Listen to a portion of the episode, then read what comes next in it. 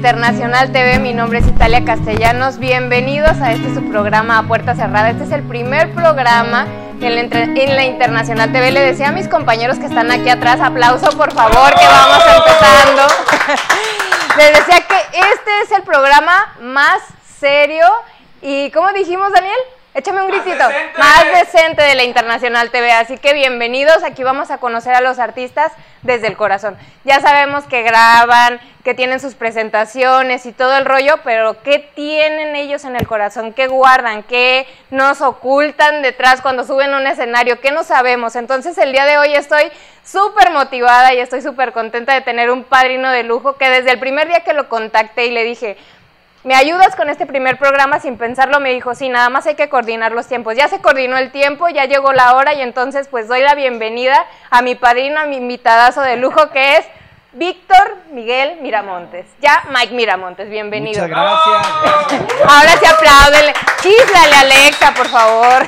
Contento, este, agradecido, de verdad que muchísimas gracias por, por tomarme en cuenta para este tu inicio de este bonito programa que te auguro muchísimo éxito. Muchas gracias. Ahora sí que hablan de que es un programa serio. Decente, dijimos decente, porque es el único en el que no pisteamos. Pero ¿Esto no creo, lo pusieron aquí? Creo que acabas de agarrar de padrino al menos indicado, ¿Por qué? ¿Por qué? No, sí, soy, pues que yo siempre lo digo, las etiquetas no me gustan ni siquiera la ropa. Yo la verdad que soy Conforme vas a ver, conforme va pasando el programa, vamos a ir fluyendo y te vas a dar cuenta. Ya estábamos allá atrás echando chisme y los muchachos esperando, oigan, ya tenemos hambre, ya nos queremos ir, ya tráiganse las cámaras, pero ya estamos aquí en el set y Mike nos va a contar, nos va a contar todo desde que era un bebé. Así que Mike, quiero que nos digas primero que nada, porque vamos a ir desde que eras un bebé hasta la actualidad. Ok.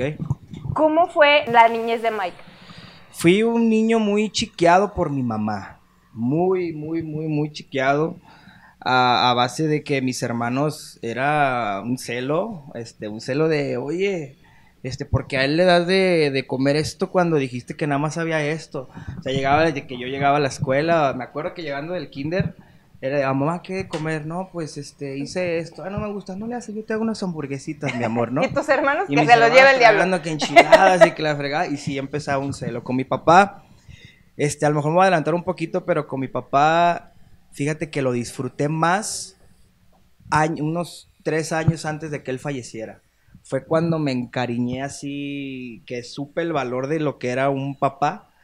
Fue cuando, ¡pum! Y si me preguntas cuál de los dos fue el que me dolió que falleciera, me dolió más mi papá que, mi mamá, que fue la primera. Aparte, te, te tocó que te acompañara en una parte importante de tu carrera. Me ha tocado vivir las experiencias más duras, porque yo tuve la fortuna, porque lo digo como fortuna de que me alcancé a despedir de los dos, de mi mamá y de mi papá, y mis hermanos no pudieron. Aparte, o sea, lo digo, ser este, de que se va a morir y que es algo malo, tuve algo bueno que fue no quedarme con nada y poder decirlo abiertamente así de que, sí, se murió mi papá, y me quedo tranquilo y estoy, a comparación de mis hermanos, de que es que no le dije esto es que esto todavía trae en el piquete en el corazón de Ching.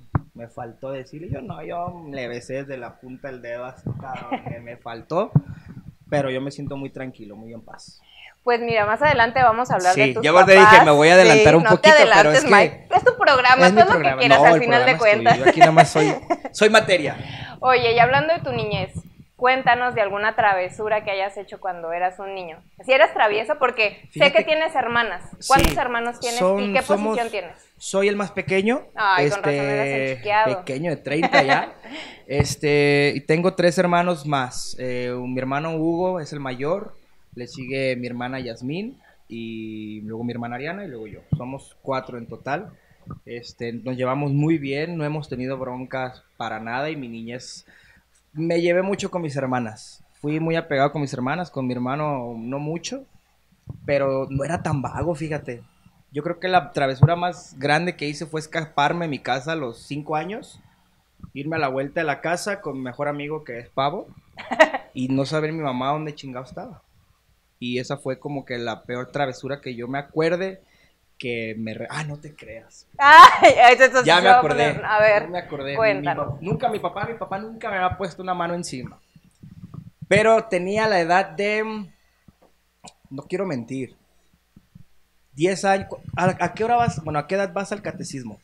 Pues es Como que a de los repente 10, 9, 9, 10 años, más o Por menos. esa edad. Mi hermano trabajaba en, en- en una mecánica y llegaba y siempre dejaba su cartera en el buró y yo dormía con él. Me acuerdo que yo le abría la cartera y le robaba. Por Dios santo, que me perdone Dios. Le robaba 20 pesos.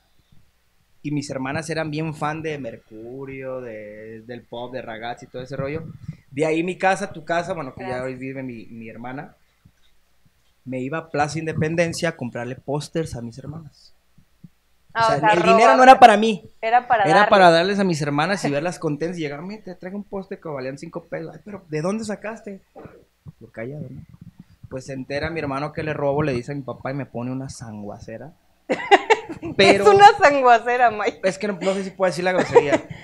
Sí, es el programa más decente, pero... No, más- no, no, no, no, me no, dijeron no. hace rato que era el único programa sí, que no. iba a tener Sí, groserías. no, me puso una friega y ustedes interprétenlo así, a más no poder. ¿Con cinto o sin con el fajo.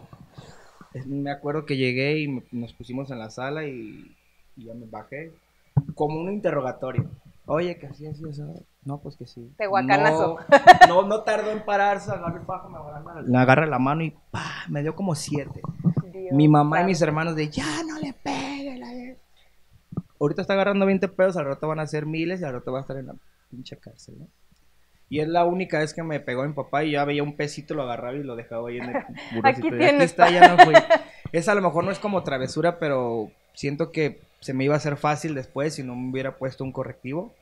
Y esa fue así como que la más y la escapada de, de- de mi casa. Yo sé que tu papá es de Cuisillos. Cuisillos, de Jalisco. Cuisillos, Jalisco. ¿Tú viviste en Cuisillos o, o siempre aquí en Guadalajara? Yo nací aquí en Guadalajara. Todos mis hermanos nacieron aquí en Guadalajara, nada más mi papá fue de allá. Íbamos muy seguido, cada fin íbamos a Cusillo. ¿Allá viven tus abuelos? Mis, no, mis abuelos, nada más vive una abuelita, ¿Tu abuelita? este, por parte de mi mamá. Eh, los demás ya, ya, ya fallecieron también. Sí, Cuisillos está hermoso, está muy chiquito, pero está muy padre. Mi papá alcanzó a terminar una casa allá en Cuisillos, que es como una casa de campito, está bonita. Se llama La Adelita, en nombre de, de- de mi mamá, se llama Adela.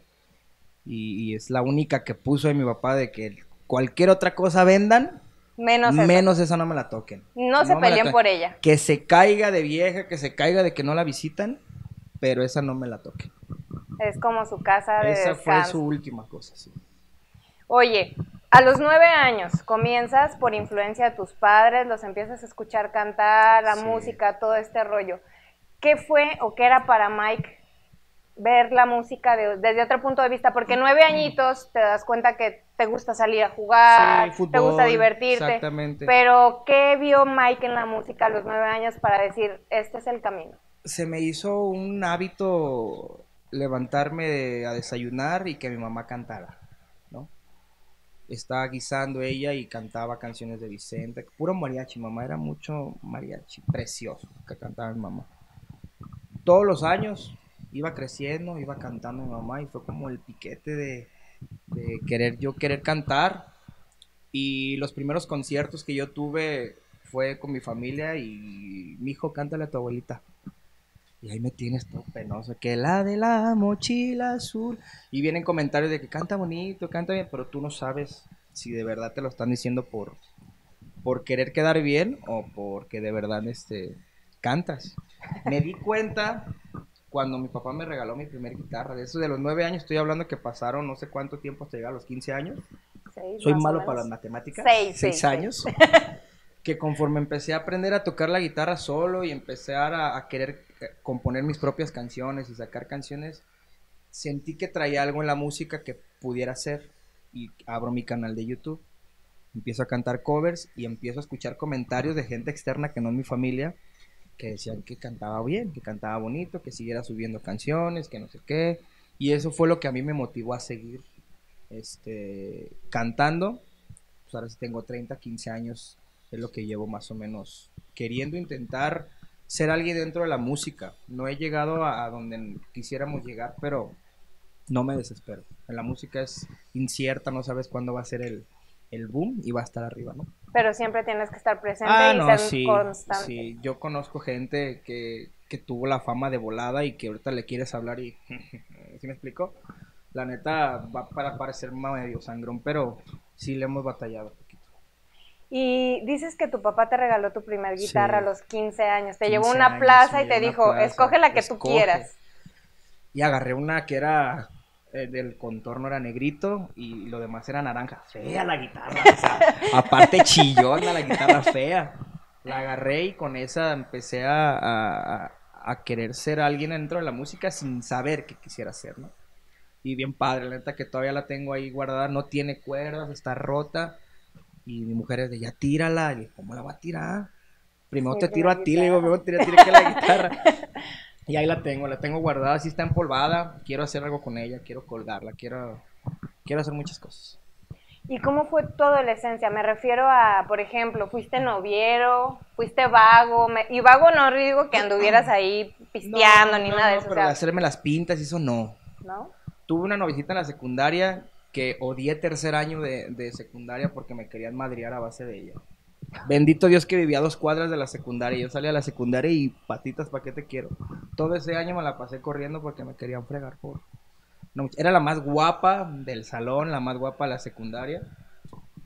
Que ahorita no está tan guapa ya. Qué malo, la sigues No, en Instagram y todo el rollo. No, fíjate que no tiene nada de redes, pero la- hace mucho la vimos porque hicimos una reunión de, de los de la secundaria. Ya tiene cuatro hijos, ya está muy cambiada.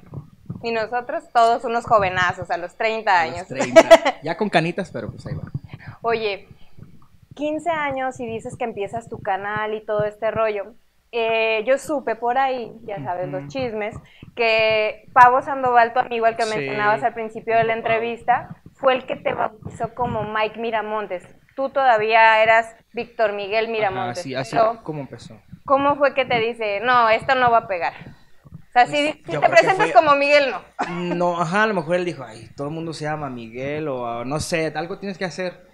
Existen plata, existía, no sé si existan aún el MySpace y Metroflog no, y estas cosas, no creo que ya no existen, ¿verdad? Yo subía canciones con él, él tocaba el piano, bueno, toca aún el piano. Terminamos una canción y él se puso Pavo Sandoval, Fit, Víctor Miguel Miramontes, como que se le hizo muy largo. Y dijo, ¿cómo te voy a ver? ¿De ¿Cómo te pongo? ¿Cómo te pongo? Y yo, pues ponle Miguel, Miguel Miramontes.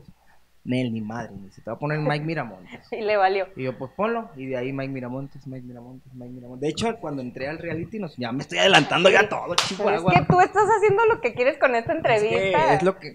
No, me- yo no me callo, mejor tú pregúntame. Dale. No, no, no. Bueno, hablando de reality. Ajá.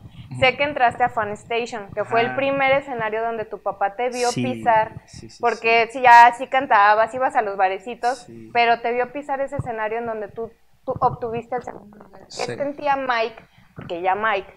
¿Qué sentía Mike de ver a su papá ahí echándole porras? Todos los jueves, me acuerdo que eran todos los jueves en un, en un karaoke ahí en Zapopan, en los arcos de Zapopan. Eh, no sé cómo explicarte. Eh, mi papá siempre me escuchaba que yo cantaba en el baño, que yo cantaba con mis abuelos, con mi familia, con mi guitarra, veía mis videos, pero nunca me había visto con gente. Y gracias a Dios ese, ese programa de Fan Station tuvo su auge, este nivel, este, a lo mejor en zona, en Jalisco, pero había mucha gente, mucha familia iba a ver a los concursantes. Y no fue a verme el primer concierto, fue a verme en semifinal y la final. No, en la semifinal yo lo veía y yo veía a mi papá callado, o sea, yo lo veía serio así, ni emocionado, y, y es cuando tú dices, Le estoy ¿qué regando, estoy. Y más nervioso te pones, te pon- yo me ponía más nervioso de verlo y trataba de voltear a otra gente y voltear así, y mi papá así, ¿no? En serio, en serio. Terminó el concierto, nada más me abrazó y me dijo que qué orgulloso estoy de ti. Ya con eso dije, ya, Ya la Mira, hice. todavía se me, se me enchina la garganta. Ya de ahí fue como una paz de saber que alcancé a llegar a la final. Ya en la final mi papá era otro. Ya se le fue lo crítico. Yo vi con su cerveza, ya lo vi que se paraba, ya vi que se aplaudía. Disfruta. Perdí que por un pinche, ay, perdón, por un voto. Ya la regamos, ya, la muchachos. regué. Ya no fue tan serio. Este, pero yo gané. Siempre dicen que en los realities el que gana no gana. Y creo que a veces sí está muy, muy claro. Bueno, ahorita Carlos Rivera ganó su reality y ha hecho mucho lodo, bendito Dios. Pero hay otros que ganan un reality y no, no suenan. No sé qué pase. A lo mejor sí sé. Pero yo en ese concurso me sentí muy ganador, más de llevarme un segundo lugar, en la admiración de mi papá, de ver que pasaron cinco años después de que le regalé una guitarra, cantó, cantó, cantó, cantó, un segundo lugar, feliz. Y eso es lo que me quedo. Y también en otro reality me alcanzó a ver, en el último concierto. Y ese segundo lugar, como tú dices, en ese momento a lo mejor te sentías ganador, llegaste a la final, pero ¿cómo se sentía Mike después? Cuando sales del reality y dices, bueno, esto se acabó, ¿te exigías más a ti mismo?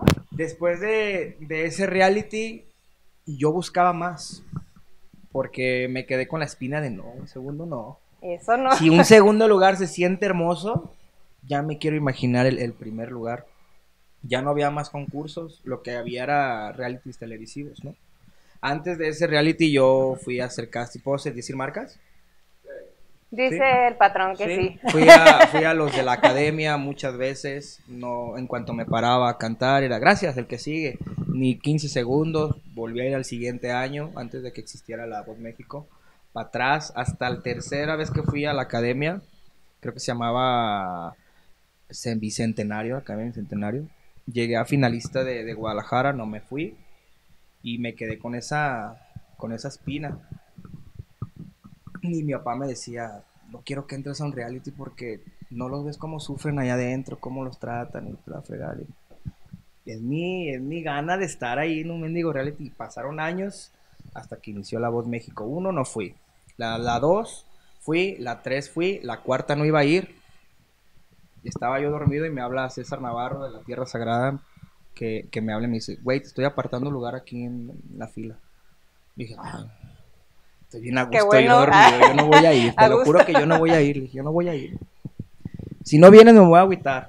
Le dije, no manches, César, te estoy apartando y falta poquito para que vengan y te pegan el sello. Pues ahí va el Mike, agarra el macrobús, llega Televisa, todo ese rollo. Y en cuanto llego, no te miento de película. Llegué al lado de con él y pum, me ponen el... ¿Qué número?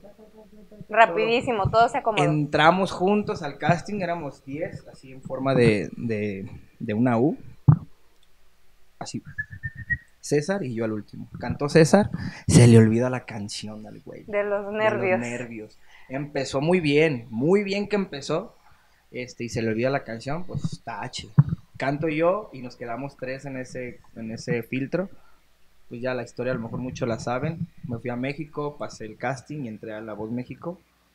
Y yo me quedé con la espina de no manches, yo quería que César estuviera aquí. Y mientras grababa los programas, me entra una llamada que, que no nos dejaban usar el celular hasta que pasó algo. Eso nadie lo sabe, esto sí que lo quiero contar. Están en el programa, te quitan el celular y te, te, te hacen olvidarte de todo. Te aíslan un poco de tu Pero gente. está mal. O sea, no, no sabes ni qué onda ni, ni qué pasa hasta que fallece el papá de una de unas compañeras de ahí.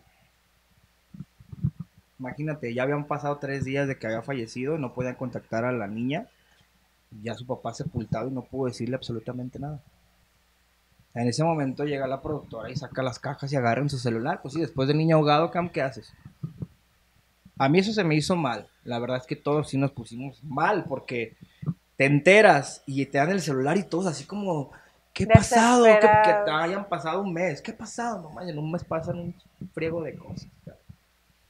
Eso sí es lo que no me gustó de, de la producción. ¿Qué más estaba contando? Ya me olvidé. No, la experiencia. en ah, la experiencia muy fregona. Este es Julián, se- bueno, se voltearon los cuatro.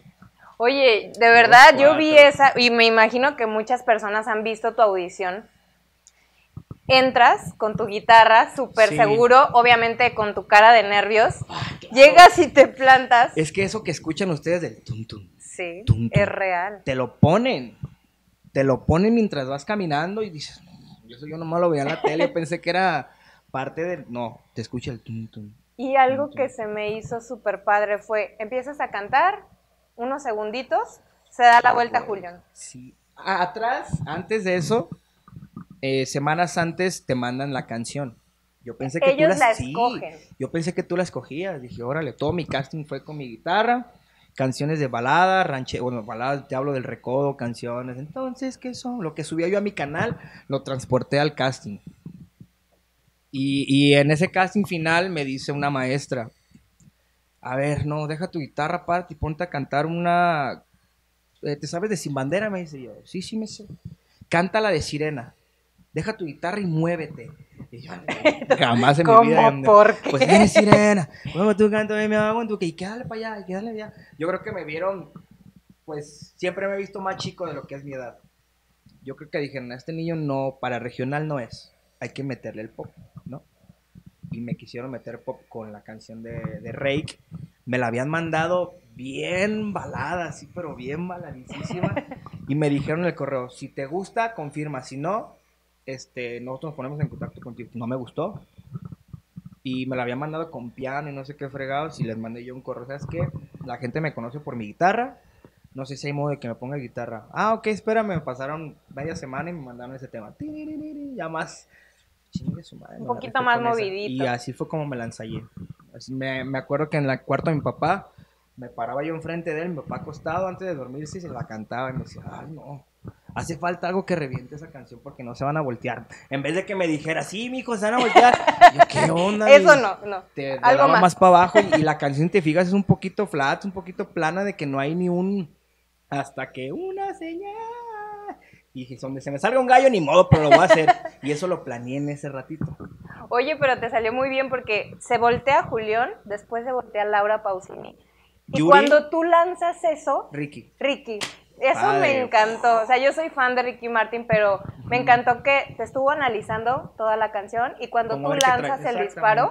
Ricky dice, Sí. eh, tiene que ser mío, ¿no? Yo creo Al que- final de cuentas no fuiste de él, pero Ay, Ricky, ¿por qué no fui tuyo? no fuiste de él. No, pero... sí, este, la neta, si tú me dices qué, es, qué se siente, no sé, no sé, es algo bien fregón, ver, ver que la silla se gira. También un pajarito me dijo por ahí que te volvieron a buscar en La Voz Ese México. pajarito es bien chismoso. Te volvieron a buscar en La Voz México. ¿Y por qué Mike dice, ya no quiero? El, el- la voz pasada me hablaron y me habló Naum. Me dice, oye, Mike, he visto que estás muy vigente en tus redes y que la banda, la música, te voy a tirar el sablazo. ¿Quieres volver a La Voz México? Y no dudé. No, le dije, no. ¿Por qué no? Oye, así me dijo, ¿por qué no? ¿Por qué no? Como diciendo, todo el mundo quiere volver. ¿Y Adrián". tú? Dije, no, no, yo ya lo viví, ya sé lo que se siente estar alejado de la familia, sé lo que se siente caminar por ahí, sé lo que se siente estar atrás, ya lo viví, conocer gente nueva, estar acostado, estar levantarte y qué voy a... No, dije, ya, si, si, si voy y no se voltea a nadie, voy a quedar mal conmigo mismo y a lo mejor puedo perder mi trabajo. Porque es un mes que va a estar faltando a tu... Y no te van a estar esperando a... Ay, a que vengan y... Aparte ya sabemos que Jorge no es nada Mm. suavecito. Saludos, señor, saludos, saludos. Sí, le dije, no, ¿en serio? Le dije, sí. No, espérame, pásame el teléfono de alguien de tu oficina. No, es que te estoy diciendo que no, por favor. Ya pasé el de Torres. No, Torres también lo mismo. No, no, no. Adiós. Adiós. Y sí, a lo mejor van a decir, ay, se te fue otra oportunidad. De la... Ya la oportunidad ya la tuve, ya la disfruté. Fui un, fui un participante que no dio de qué hablar. Yo fui a hacer mi trabajo, yo fui a hacer contactos, yo fui a hacer este, lo que a mí me gustaba. Y, salió que de ahí Jorge Torres, que era manager en ese tiempo de Julián, me hablara a las semanas de que, de que saliera y así de la nada. ¿Cómo es trabajar con Julián Álvarez? Porque yo lo conozco muy poco Ajá. y sé que es una excelente persona Sí. que pisa un escenario, como tú dices, no da de qué hablar, se presenta a trabajar y se vale. va. Pero ¿cómo es la relación con Mike Miramontes Bien. y. Julián Álvarez? Bien, no te puedo decir que somos amigos, no te puedo decir que somos nada, pero cada que nos vemos, nos vemos con gusto, platicamos un buen rato, tengo su teléfono, te digo que soy constante en estarlo fregando. Uno como compositor es, escúchala por favor, escúchala. Y una de mis, no es mi sueño, porque sueños he tenido mucho, una de mis metas es que me va a grabar algún día. Y no es, no, mi palabra no es quiero que me grabe, es de que Me va a grabar. me va a grabar. Decretando. Y la palabra es, y la boca es muy fuerte y muy poderosa. Y la mente también. Y la mente también, y, y yo sé que me va a grabar. ¿Cuándo? No sé. A lo mejor va a ser nunca. Pero quiero hasta el último día que me grabe y tengo celular, te digo, y le mando un audio. Oiga, Julio, la neta, esta canción la hice pensando. A ver, déjala escucho. Me hizo sus palabras. son, ah, qué chingón. ay. A ver, déjala escucho. Y me da su crítica. No, no me gusta. Uf. Eso como compositor, ¿vías cómo nos gusta? Porque hay veces que se lo mandas a un artista y no te dice nada. Y ya te da pena volver a decirle, oye, ¿te gustó? Oye, no. No, y él en el momento, no. No me gustó, mándame otra. Ah, esta me gustó, pero no me llena. Esta sí, tal, tal, tal. Me manda mensajes, en mi cumpleaños me mandó el mensaje. Cumplimos el mismo año, el mismo día, el 11 de abril. Se lo devolví, me lo devolvió y me mandó mensaje de auto. O sea, a toda madre el señor. Cada que lo veo, muy fregón. Estando en la voz, era el único coach que iba a ver a su equipo. O sea, voy a hablar de más, de eso se trata. Tú esto, ¿no? habla de lo que tú Voy a quieras. hablar de más. Yo jamás vi a un Ricky Martin que fuera al hotel a comer con ellos, ni a platicar, ni a decir, oye, te, te recomiendo que si estás malito la garganta esto, o que vocalices o cada, no. A Yuri y a Julio sí, sí los vi que iban muy seguido al hotel a platicar. En Televisa hacía juntas, se reunía y, oye, muchachos, así, así, entiéndanme que si llegaran a salir esto, esto, el otro, pues no. Pero y los de Ricky Martin era, es que este no viene. Y pues sí, Ricky Martin, y- pero pues. ¿Estás de acuerdo? Sí, oye, yo veía que Yuri era una de las coach que disfrutaba mucho tus presentaciones. Estuve así de irme con Yuri. ¿Por qué no? Así te voy a Bueno, y no siento que tu decisión de irte con Julián haya sido mala, pero ¿por qué Yuri no? Mira, mi, mi familia siempre me, me lo reclama hasta. Bueno, me lo reclamaba, ya lo entendieron. ¿Por qué fregado no te fuiste con Ricky Martin? Que ahorita estuvieras que no sé dónde, que la fregada. Le dije, ok, me voy con Ricky Martin. Se acaba el programa. ¿Cómo fregados encuentro a Ricky Martin? Claro. Oye, que quiero hacer esto. ¿Cómo? ¿Tú quién eres? Ah, ok. A Yuri vive en México. Cualquiera un, un contacto vas y te presenta, le muestra lo que quiera. Julián Álvarez vive aquí, es lo mismo. Es más fácil encontrar a... O tratar de seguir tu sueño con alguien que también está acá y que te pueda a lo mejor no impulsar, pero a escuchar, apoyar o llevar o hacer o deshacer, ¿no? Claro. Que una persona que internacional, Pausini también que... O sea, dime quién de La Voz México en la generación que estuve está con. Ricky Martin Nadie. esté con Laura Pausini. Con Yuri las gemelitas iban a ir bien hasta que falleció una. Está Frank, que está haciendo teatro, la que trae, el que trae Pausini, este, no me acuerdo el nombre de este, que ganó el segundo lugar. Y no me quiero echar confeti, pero soy el único que está trabajando, que ha salido de la voz México de esa generación. Oye, precisamente ahí en ese programa es cuando conoces a Jorge Torres y te Sí. dice un tiempito después, venta imponente. ¿Cómo, cómo fue esa, ese traslado ya después de salir de la voz y llegar a la imponente y decir, pues soy la voz principal de imponente? Salgo del programa y, y hice muy buena relación con Jorge. Primero no, primero el- tú lo conoces, es un hombre batalloso, Duro. es un hombre muy duro. Por una o por X o por Y me, me gané su confianza. Recuerdo que yo saliendo de, yo me dedico o me dedicaba, bueno, estudié gastronomía, trabajé a la par la música con, con la gastronomía. Y cuando van al, al restaurante y que vas a La Voz México y tal, el dueño del restaurante me dice, no te preocupes, si se acaba tu pase en la, en la Voz México, te vienes a trabajar. Yo era encargado de cocina. Me fui tranquilo. Salgo de la Voz México y, ay, y- y- nadie te conoce. La música, pues, ¿qué sigue la música? Lo que estamos platicando allá atrás. Mi única, mi única opción era regresar a trabajar porque yo tenía que trabajar, tenía que ganar mi dinero, quería comprar mis cosas. Voy al restaurante.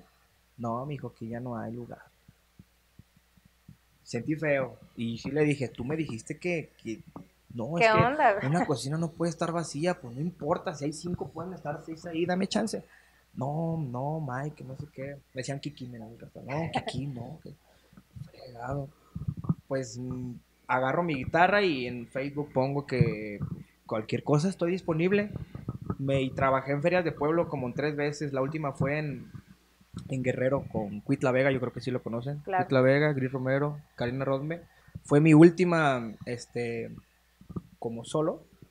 Fíjate que iba mejor solo, viéndolo bien. bueno, ahorita ya me... Bueno, ahorita ya- Adiós a la imponente. Este, termino ese, ese concierto y a la semana me marca Jorge y me dice, oye Mike, este, ¿has escuchado La Imponente? Y yo, no, creo que he escuchado una que se llama Vuelve por favor, apréndetela. Y mañana te veo en tales oficinas ahí por Medrano y, y traes tu guitarra y la fregada. Va, al día siguiente voy con mi guitarrita y veo que está Néstor Meneses, gran compositor, está Los Dueños, Jorge Torres y otro chavo que estaba haciendo pruebas para, para entrar a la imponente. Y yo así, "Pero, ¿cómo? esta banda, ¿qué onda, no? Y ya le dicen, él es Mike, viene la voz, estuvo así, le estaban enseñando los videos. Y dice Néstor, me gusta mucho imitarlo, pero no quiero, no quiero imitarlo. Mijo, mijo, ahí tengo una canción que se llama Fan de tus besos. Bueno, Este, pero así va bien alta, a ver si la alcanzas. Y la canté un pedacito y la canté. No, se ve, no sé qué fregados. Y la cantó el otro chavito también, que vive en, en Estado de México, la cantó. Y le habla a Don Gus y delante del chavo le dijo, este me gusta más que este. Este, este sí la alcanza, y le cántala, cántala, que viene, él es bien acelerado, Jorge- este Meneses. La canté, nos pasamos otra vez a la sala y empezamos a cantar los dos ahí canciones, nomás escuchándonos, escuchándonos, escuchándonos. Y hubo un segundo filtro que fue con toda la banda. Te lo juro que yo no sabía muchas canciones de banda. No, hasta la fecha no me sé muchas. Eh, sí me gusta la, me gustaba demasiado la banda, pero ahorita yo le tengo más amor, muchísimo más, mucho más respeto. Como me llevaba mucho con mis hermanas, yo era muy popero, claro. muy popero, muy popero. Y canté con banda y, com- y yo me sentí que no. Sinceramente yo me sentí que no daba el, el ancho.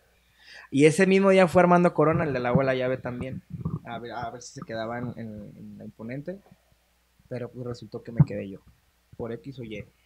Porque traía reflectores de la voz México, porque traía algo atrás, a lo mejor por eso fue. Pero eso a mí no me importó, yo sigo dando mi, mi 200% en la banda. ¿Y ya cuánto tiempo llevas en Imponente? Cinco años pasados. Cinco años y medio llevo ya. Contento. Este, he disfrutado mucho, no he disfrutado casi nada a mi familia. Eh, he perdido mucho, he ganado mucho. Es, es todo. La música te, te envuelve y te quita y te da y te ayuda y todo, pero sí está muy difícil, ¿eh? O sea, la gente que, que piensa que uno se baja el escenario, se sube a su Ferrari, llega a su mansión. Muchos sí, muchos seguimos trabajando, pero, ¿sabe? Mira, ahorita ya, difícil, ya sí estoy sintiendo difícil. la vibra de Mike de que ya está un poquito más desenvuelto, de que ya me está platicando cosas que obviamente no, yo no he visto en otras Sí, no, entrevistas. para eso se trata esto, a puerta cerrada y a puerta cerrada se queda, muchachos. ¿eh? Así que quiero tocar dos temas contigo, Échale. los cuales me gustaría que obviamente tú abrieras tu corazón a la gente que es la que a través de la Internacional TV nos va a, obviamente a ver a puerta cerrada. Y quiero que les cuentes sobre dos temas importantes, el amor y la familia. Dices que no te ha tocado disfrutar a tu familia. Y durante este lapso en el que tú has estado en la música, te tocó tener dos grandes pérdidas que son tus padres. Tu mamá ya tiene nueve años de fallecida y tu papá apenas va a Va cumplir, a cumplir dos, dos y medio, mi papá. Es que es. Quisieras, a veces no. Te reprochas mucho el. Ay, ¿por qué me dedico a esto? Porque no estás en los momentos más difíciles. En el amor, hablando en pérdidas, también no estuve en, el fallecimiento de, de la abuelita de mi mujer, que era su adoración, y hasta la fecha ella me lo reclama, ¿eh? Hasta la fecha es de que se pone triste por el que llega ese día y es que me acuerdo que no estabas. Y por más este tenue que me lo quiera decir, o por más de que así de, ah, es que no estuviste, entre broma, te avienta dice, la balita. pues sí te avienta, te avienta la pedrada que aunque te quieras hacer para un lado ya te cayó otra en la cabeza. Bueno, hablemos de amor.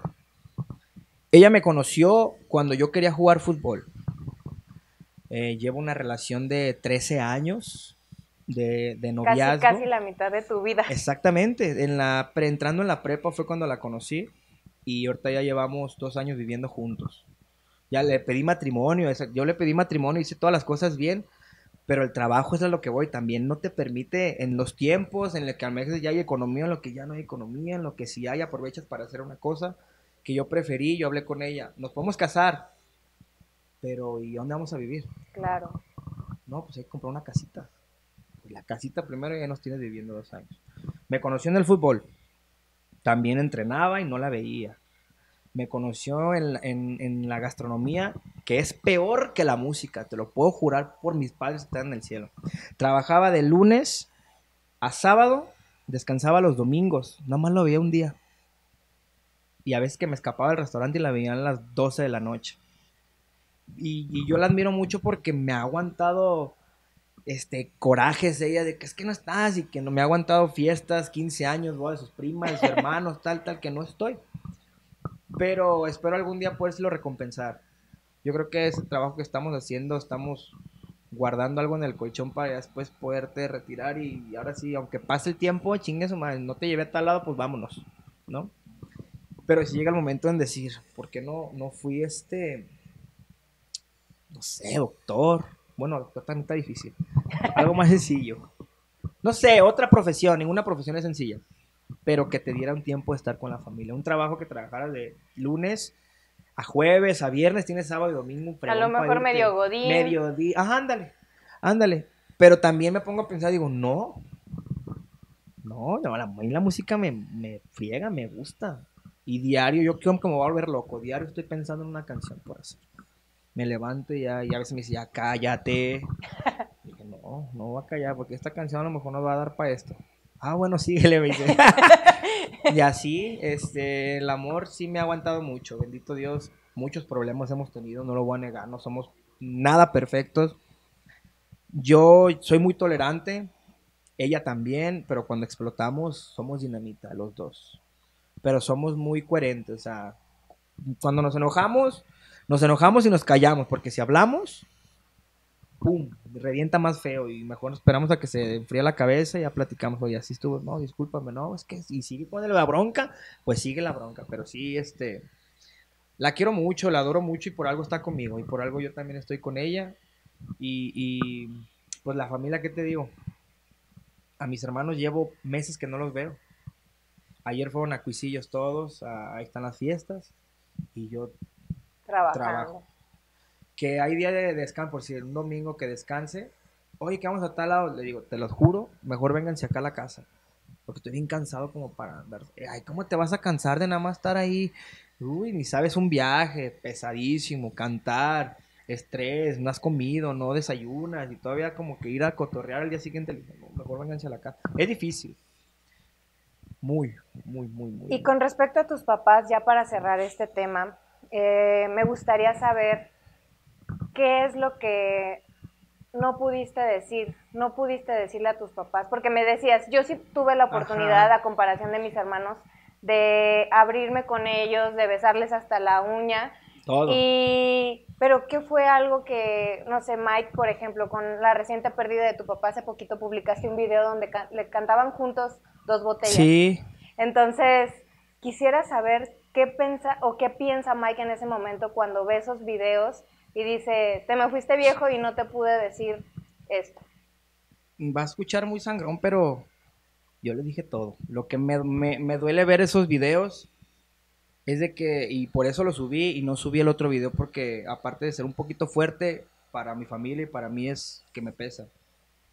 Hay un video ese cuando estoy cantando con Memo y Ramón dos botellas en la casa de mi papá de Encuisillos. No pasó medio año cuando ya después yo le estoy cantando a mi papá solo en su ataúd esa misma canción. Y, es algo así que dices, ¿cómo, ¿cómo, la vida así? O sea, no sabes qué onda, a lo mejor ahorita estamos platicando, ¿sabes? Y, se acaba Italia, se acaba Mike, ¿y qué onda? Son momentos en los que yo disfruto al 100 si mi mujer le dice, cántale a mi tía. Yo le canto porque, no sé, no quiero quedarme con nada porque de eso aprendí a, no quedarme con nada. Hay mucha gente que se quiere despedir de su familia que está muriendo y se queda con muchas cosas de, es que no le quiero decir para que si le digo algo fuerte o algo esto, se vaya a morir en lo que le estoy diciendo. Yo no, yo a mi papá, antes de que cayera en, en, terapia intensiva, si yo le dije todo y yo le dije, papá, es que no quiero ir a trabajar, yo quiero estar contigo. Me dice, mi hijo, yo te enseñé a trabajar, ¿no? Sí. Vete a trabajar. No, para que la verdad, me dio la bendición, fui a trabajar, regresé. Y es lo que a mí me sorprende de la vida, porque yo llego y mi papá bien, lo, lo vi sentado, lo vi cotorreando, y yo te lo juro que yo pensaba que en esos días ya me lo iban a dar de alta. Me salgo, iba llegando a cenar, cuando me habla mi hermana que se pone mal. Y yo, qué bromita, le digo, yo lo dejé riendo. Llego, ya mi papá con tubos, con esto y que directo a, terapia intensiva. Y estaba entre bueno y sano, bueno y sano, bueno y sano. Fue cuando me metí, platiqué con él y le dije todo. Porque tenía que irme de gira. Eso es lo que estaba en la familia. Me fui una semana.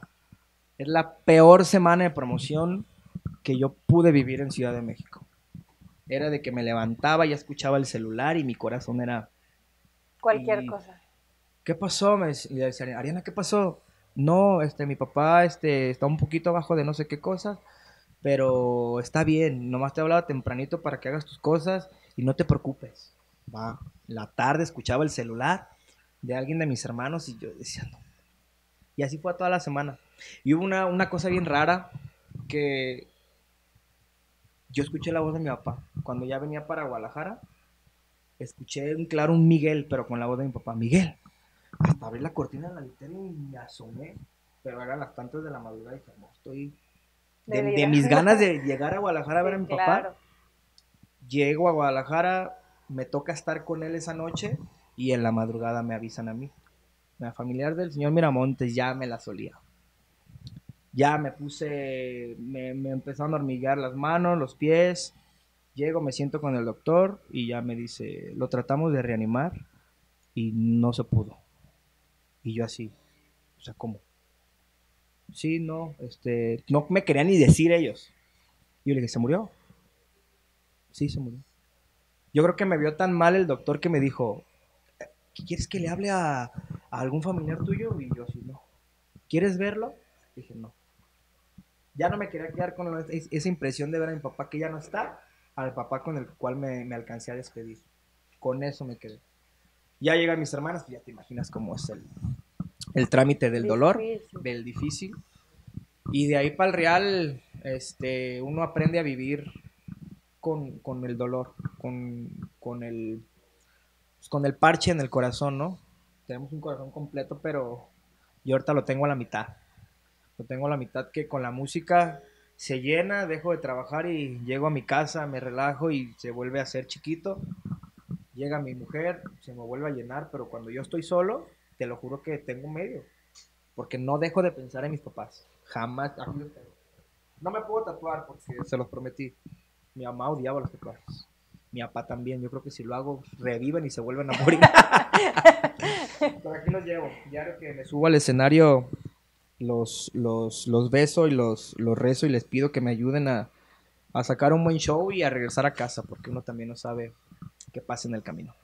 Mike, siendo breves ya para concluir esta entrevista, quiero preguntar unas cosas en lo cual también quisiera que tú me ayudaras a ser breve. ¿Qué rescatarías de tus padres si el jefe de jefes te diera la oportunidad de tener?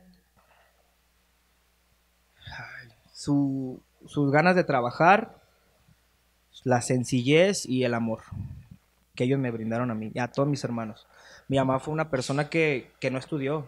Mi mamá era de rancho. Mi mamá era una persona que, que mi papá sacó de, de donde estaba para tener lo que tuvo. Mi papá trabajó tanto por mi mamá que no te puedo decir que fuimos una, una familia muy humilde, no, fuimos una persona, una familia de clase media, pero gracias a mi papá. De ahí, hijos, hermanos, rásquense y si ustedes quieren vivir ahí o quieren estar acá o quieren llegar a donde ustedes quieran, es su, es su- así no lo decía.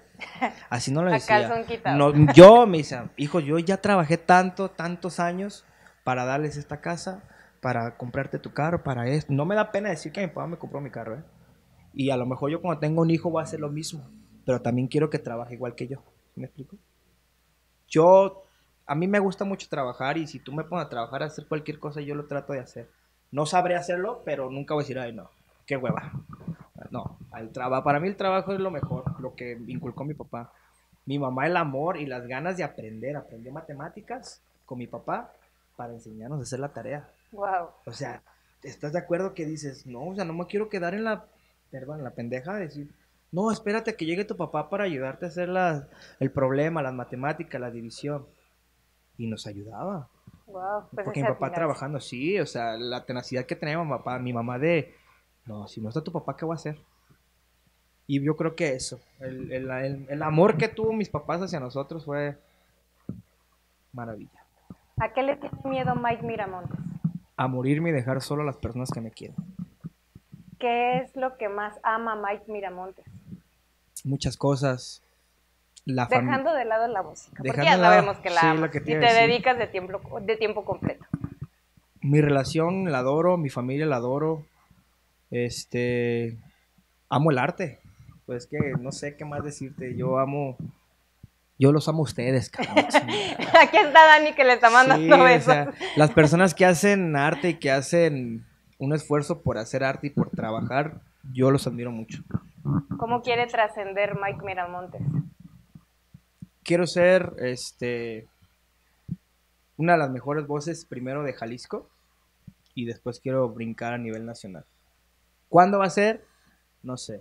La gente decide y uno como persona lo, lo lucha y lo trabaja. Dos más. Metas a corto plazo. Que me grabe Julio, lo vuelvo a decir. Comparte para que te pueda para ver. pueda ver. Lo etiquetan, por No, favor. este, a largo plazo quisiera que agrupaciones importantes, artes importantes, se den el tiempo de escuchar a un compositor nuevo. Y es beneficio, yo siempre lo digo, es beneficio tanto para ellos como para mí. No sabemos cuál canción puede ser un éxito. Claro. Este, a mí me da mucho, no coraje, pero sí digo, sí está un Horacio Palencia, Espinosa Paz, tal, tal, tal. Y muchos artistas están casados con esas personas. Digo, pues danos la oportunidad de escuchar a gente que trae sangre nueva, que trae ideas nuevas que a lo mejor pueden funcionar. Esa es una meta que yo quiero hacer como compositor.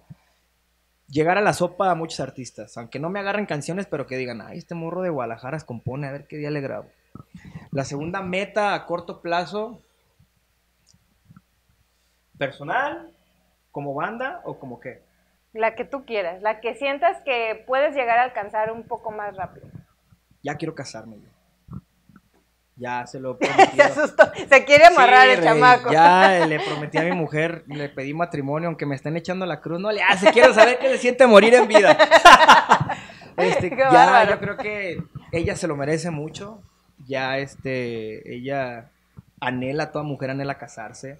Aún así, aunque estemos viviendo juntos y que compremos y hacemos y digamos lo que sea, yo creo que es una parte de, de culminar e iniciar una relación más fregona. O a lo mejor vale madre, ¿no?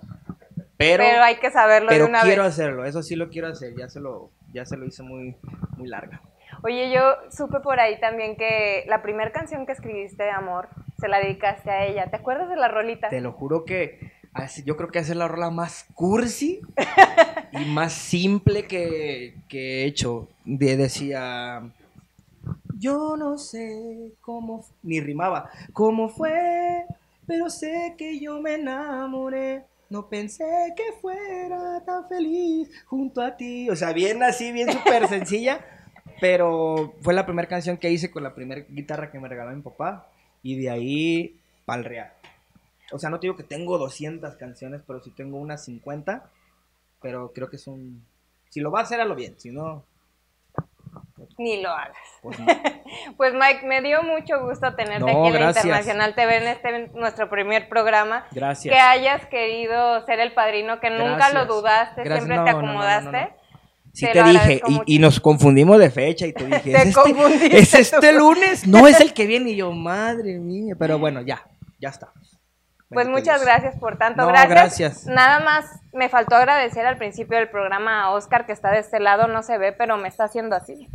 muchas gracias a Oscar por confiar en el proyecto. A los chicos de aquí atrás, por favor, denles un aplauso porque son los que hacen posible que la Internacional TV se mueva y, y pues ahora sí que sean los más chingones programas. Ya dije una grosería, Sí, no, pero sean los más chingones programas del Internet. Así que muchas, Muchas gracias, gracias. Mike. Y me gustaría que cerráramos este bloque con una rolita. Por aquí tenemos tu, tu Vale. guitarra. Ok, ok. Y ahora sí que nos cantes lo que, lo que tú desees, con lo que quisiera cerrar este programa. Yo- Muchas gracias a todos. No, gracias a ustedes. Ok, yo quiero cerrar con, ay, perdón, con una canción que, que compuse con mi papá, que hice, que hice, que, que tuvimos la fortuna de que Banda Cuisillos, eh, el pueblo natal de mi papá, y mi papá me decía, vete a Cuisillos, yo te llevo con Arturo Macías, pero entra a esa banda. No se dio la oportunidad, pero pues se llama Dos Botellas, también me la grabó Bebeto en versión mariachi. Y pues dice... Corazón, no seas tan necio. Ya ha pasado mucho tiempo, ya déjala salir. Creo que no sirve de nada el llevarle serenatas y flores a su jardín. Se quedó con mucho odio, por supuesto ella tiene la razón. Y no quieras tú llegar como si nada cuando sabes que le destrozaste el alma, todo por jugar al juego del dolor. Tráiganme dos botellas, que quiero emborracharme así pensando en ella. Para recordar que era mi sol, era mi estrella, esa persona que alumbraba mi existir. Se me nubla la garganta. Ya vi. Y déjenme llorar, porque esta vez sí me lo tengo merecido, porque me comporté mucho peor que un niño y es imposible que ella piense en regresar.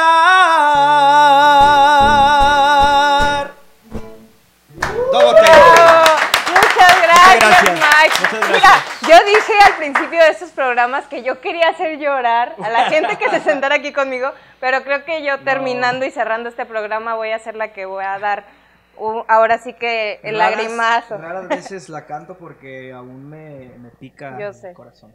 Yo sé. Pero pues bueno, para eso es la música y para eso es el arte, para sacarlo. Muchas gracias, no, Mike, te lo agradezco mucho. y, a todos. y pues chicos, este se fue el primer programa, pero esperen muchos más en donde, pues ahora sí que te pasaste.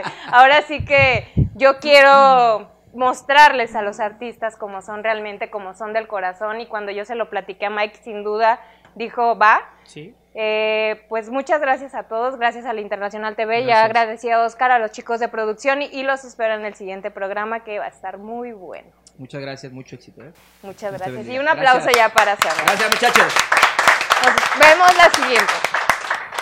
Compártenos tus redes sociales porque ya me dijiste que ya te volviste a activar en esto de YouTube. Ya, me volví ahí en YouTube. Me pueden buscar como Mike Miramontes. Ahí pueden ver mis covers. Y ahí está lo que es Instagram, que es arroba Mike Miramontes y al final una X.